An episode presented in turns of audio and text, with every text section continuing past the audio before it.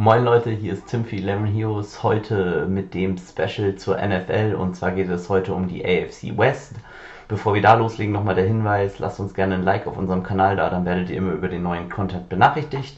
Und dann starten wir auch mit dem Champion der letzten Saison, nämlich den Kansas City Chiefs. Die Kansas City Chiefs sind auf der Quarterback-Position mit dem vorjährigen MVP ausgezeichnet, mit Patrick Mahomes. Das ist wahrscheinlich der beste Quarterback, auch wenn in der letzten Saison Lamar Jackson tatsächlich der MVP wurde. Äh, was Werfen allerdings angeht, macht Patrick Mahomes, glaube ich, keiner etwas vor. Ist auch der bestverdienendste Quarterback. Hinter ihm kommt dann Deshaun Watson, äh, der einen ähnlichen Hybrid-Style hat, sage ich mal dann, der auch ein bisschen wie Lamar Jackson läuft, aber auch äh, tatsächlich sehr, sehr weit werfen kann und sehr, sehr genau. Nichtsdestotrotz ist hier auf dieser Position ähm, mit Patrick Mahomes die Chiefs absolut top aufgestellt. Allerdings ist Mahomes in Fantasy Games äh, nicht nur äh, sehr, sehr teuer, sondern auch sehr, sehr beliebt. Das heißt, ihn spielen immer sehr, sehr viele. Nichtsdestotrotz ist er ein absoluter Punktegarant und ähm, ist einfach super wertvoll für Fantasy-Teams, wenn man ihn sich denn leisten kann. In dem zweiten Team, die Denver Broncos, ist der Quarterback mittlerweile Drew Locke. Ähm, da weiß man noch nicht ganz so genau, was er kann. Er hat letzte Saison schon ein bisschen was aufblitzen lassen. Ähm, hat Potenzial. Denver eher ein defensiveres Team, hängt viel von seinem Receiver-Core ab, denke ich. Er ist noch ein sehr, sehr junger Quarterback. Dementsprechend bin ich äh, sehr, sehr gespannt, was er diese Saison leisten kann. Er kann tatsächlich, dadurch, dass ihn sehr, sehr wenige Spieler immer nehmen werden, äh, für Überraschungen sorgen in Turnieren und ähm, ist tatsächlich so eine Art, ja, was heißt die Geheimtipp, aber tatsächlich ein Spieler, den man durchaus mal nehmen kann und wo man äh, sich Hoffnung machen kann, dass ihn kaum anderer hat. Sein Backup war übrigens Jeff Driscoll, den kennt man dann auch schon ein bisschen aus der letzten Saison. Wenn wir zu den, äh, nehmen wir erst Las Vegas, äh, wenn man zu den Las Vegas Raiders geht mittlerweile, ähm, das waren ja mal die Oakland Raiders, äh, die haben tatsächlich auf der Running, auf der Quarterback-Position Derek Carr. Ähm, Derek Carr ist, ja, ich würde sagen, ähm, mit der nicht aufregendste Quarterback äh, der ganzen Liga gefühlt. Er hat eigentlich super selten äh, krasse Spiele, selbst wenn er ähm, ein paar Touchdowns wirft, äh, schafft das irgendwie nie auf richtig viele Punkte zu bekommen.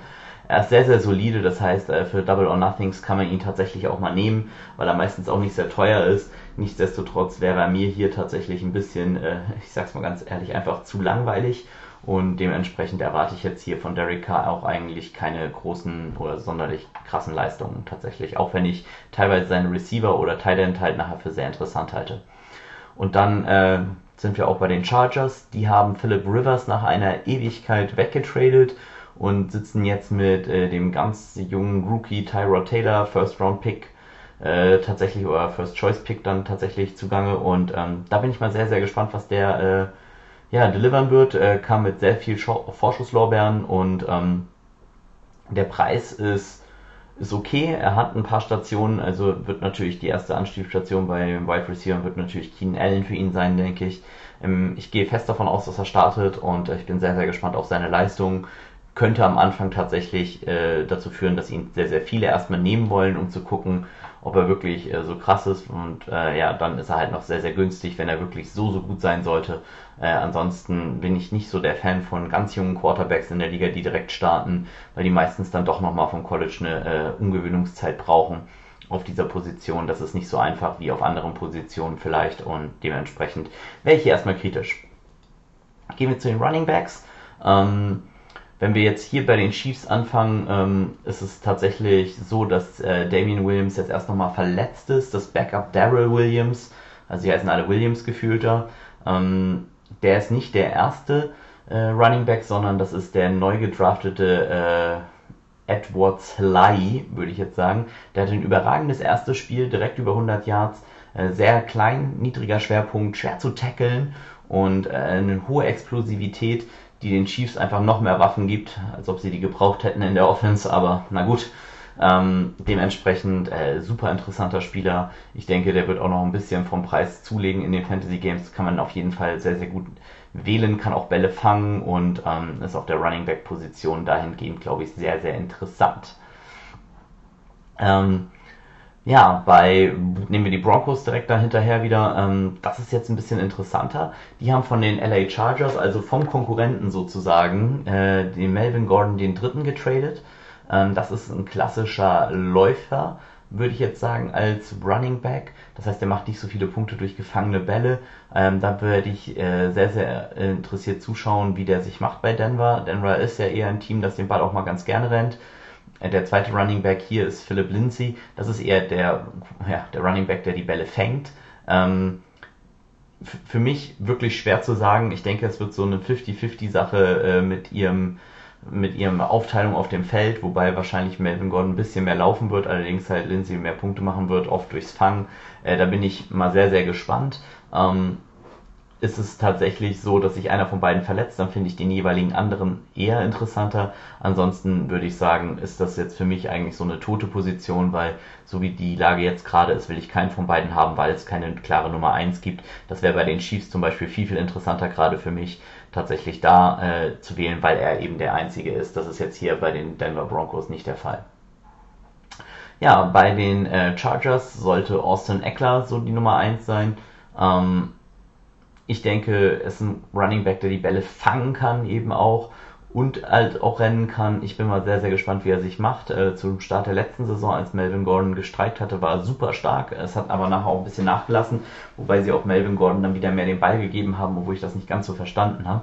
Hier bin ich mal wirklich gespannt. Ähm, je nachdem halt auch, wie viel sie ihrem jungen Quarterback zutrauen, könnte Eckler halt eine äh, Leadrolle kriegen, was ihn dann natürlich super interessant macht.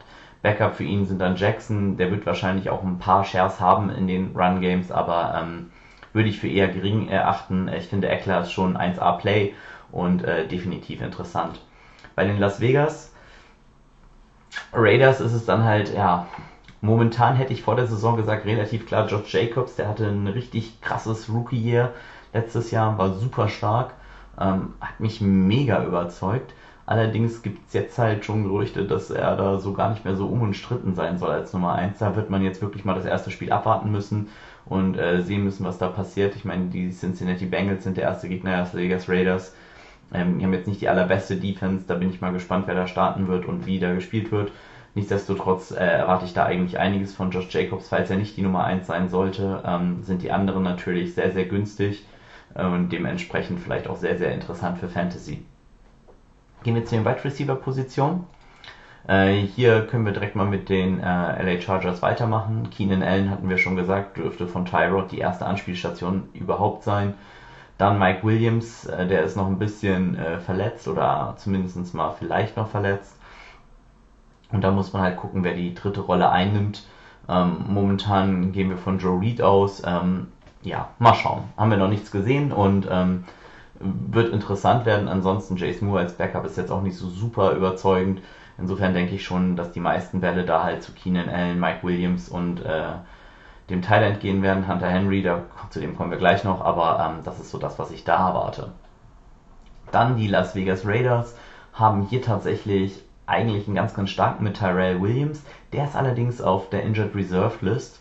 Bedeutet, äh, der Nummer 1 Receiver könnte sogar der neu gedraftete äh, Rux sein. Äh, oder Rux der Dritte muss man ja sagen, also Henry Rux der Dritte. Ähm, Nummer 2 relativ sicher Hunter Renfro, ähm, der ist jetzt eher im Slot unterwegs, also eher uninteressant meistens für Fantasy. Und dann halt ähm, mit äh, Brian Edwards, der dritte, den ich da erwarte, könnte auch sein, dass der sich mit Nelson Aguilar ein paar Snaps teilt und Nelson Aguilar da halt auch auf der Außenbahn dann eher mal wieder als Speeder unterwegs ist. Das muss man ein bisschen schauen tatsächlich. Sie haben selber auch noch, ähnlich wie die Chargers, einen sehr, sehr starken End, aber zu dem sind wir gleich da. Dann ähm, die Broncos vielleicht. Äh, hier, hier ist es tatsächlich so, dass der erfahrenste und der beste mit Cortland Sutton äh, auch noch questionable ist, aber es sollte definitiv der Nummer 1 sein. Dann äh, der neu getradete, beziehungsweise neu getradet ist er nicht neu gedraftete äh, Jerry Judy. Da bin ich mal interessiert, wie das läuft. Tim Patrick sollte da eigentlich eher die Nummer 3 sein dann tatsächlich. Und die anderen werden sich vielleicht ein paar Catches teilen, aber das sind so die drei Receiver, die ich da erwarte. Und dann wird es schwierig, nämlich bei den Kansas City Chiefs. Die haben auch eine klare Nummer 1 mit Tyreek Hill, der Cheetah, der Speedstar, der einfach absolut Wahnsinn ist. Hätte er auch Sprinter werden können. Gefühlt läuft er, glaube ich, eine 10-1 oder so. Das ist äh, tatsächlich ziemlich beeindruckend. Nichtsdestotrotz ähm, muss man sehen, dass auch das andere Receiving Corps mega was kann. Äh, Sammy Watkins sollte relativ deutlich der Nummer 2 Receiver sein. Und der Nummer 3 Receiver ist dann halt eher Nicole Hartman, meiner Meinung nach. Er wird sich ein paar Snaps eher mit DeMarcus Robinson teilen. Ähm, auch die Chiefs haben einen sehr, sehr starken Thailand. Das ist äh, tatsächlich äh, in, brutal stark besetzt, muss man einfach sagen, in dieser Liga, also in der AFC West. Thailand eine brutal starke Position bei drei Teams von diesen vielen. Und dementsprechend äh, bin ich mal gespannt, äh, was da kommt. Den schwächsten Thailand für mich äh, tatsächlich, wenn man davon dann sprechen kann, haben die Broncos mit Noah Fant. Allerdings, äh, der hatte auch ein ziemlich beeindruckendes äh, Jahr jetzt und ist auch super athletisch. Also bei dem von schwach zu sprechen, ähm, das würde ich mich gar nicht trauen. Das, da tatsächlich ist der eigentlich eine Maschine, der Junge. Und äh, das ist auch für mich ein absolut äh, valuable Pick. Also man kann zum Beispiel super Drew Lock mit ihm stacken und er ist halt auch sehr günstig und man nimmt halt dann einfach noch äh, Cortland Sutton zum Beispiel dazu. Das wäre für mich definitiv was, was man auf jeden Fall machen könnte. Äh, Fant hat auch einen unglaublichen Touchdown-Run gehabt letztes Jahr. Ähm, da hat man gesehen, wie athletisch er ist und er ist absoluter Boss. Also trotzdem in dieser, in dieser Liga tatsächlich von diesen vier Teams, glaube ich, der schwächste. Ähm, dann bei Las Vegas, ähm, da ist natürlich mit Darren Waller ähm, der Spieler, ich glaube, ist, ist das sogar Comeback-Spieler der Saison gewesen? Ich weiß es tatsächlich gar nicht auf jeden Fall äh, unglaublich stark. Äh, wäre trotzdem für mich in meinen Augen nur der zweitbeste Thailand in dieser Liga. Weil an Kelsey kommt da nicht vorbei, aber ähm, natürlich auch absolute Maschine. Super hoher Target Share auch, das heißt, wird super oft angeworfen, ist halt ein groß, großes Ziel, kann danach auch noch laufen. Mega. Hunter Henry, ja, das ist für mich so eine Art fast Geheimtipp tatsächlich auch gerade in den ersten Spielen. Er ist halt ein großes Ziel, ist für einen jungen Quarterback, äh, der neu in der Liga ist, vielleicht gar nicht so uncool, da jemanden so zu haben, den er halt gut anwerfen kann. Und dementsprechend Hunter Henry für mich eigentlich genau der Spieler, der da oft gesucht werden sollte, eigentlich neben Keenan Allen und ähm, tatsächlich auch für mich Cincinnati jetzt nicht die allerbeste Abwehr, vielleicht so eine Art äh, ja, Geheimtipp auf dieser Position, weil ihn kaum andere nehmen werden, weil eben andere deutlich stärker sind in den Augen vieler, aber Hunter Henry hier tatsächlich äh, auch ein Megaspieler. Und dann natürlich von den Kansas City Chiefs äh, Travis Kelsey, ähm, ich glaube jedes Jahr über 1000 Yards und auch jetzt wieder im ersten Spiel direkt einen Touchdown gefangen. Auch ein Go-To-Guy, Red Zone Target Spieler, also absolute Maschine und dementsprechend auch auf jeden Fall zu berücksichtigen. Wenn wir uns die Defenses anschauen und ranken, ja, das ist für mich ein bisschen schwierig. Ähm, ich, ich würde vielleicht sogar sagen, ähm, das oh, wird mich schwer tun mit Tyrone Matthews im Backfield und so. Also die Chiefs sind schon stark, die Broncos auch, vielleicht so eher auf einem Level äh, die beiden raten und sagen, das ist schon solide. Dann die Chargers und äh, ganz hinten werden für mich dann die Raiders. Allerdings keine grottenschlechte Defense dabei, also es sind alles solide Defenses. Und ähm, für mich vielleicht tatsächlich sehr, sehr close, was Defense angeht, diese ganze Liga hier. Aber auf jeden Fall kann man die alle mal nehmen, wenn sie preis-leistungsmäßig ein gutes Spiel haben und äh, angeboten werden. Ja, und dann war es das auch schon wieder für die Liga. Also das war die AFC West. Ich hoffe, ihr seid beim nächsten Liga-Besprechungs- ja, Podcast dann wieder dabei. Das war Tim für 11 Heroes. Bis dann. Tschüss.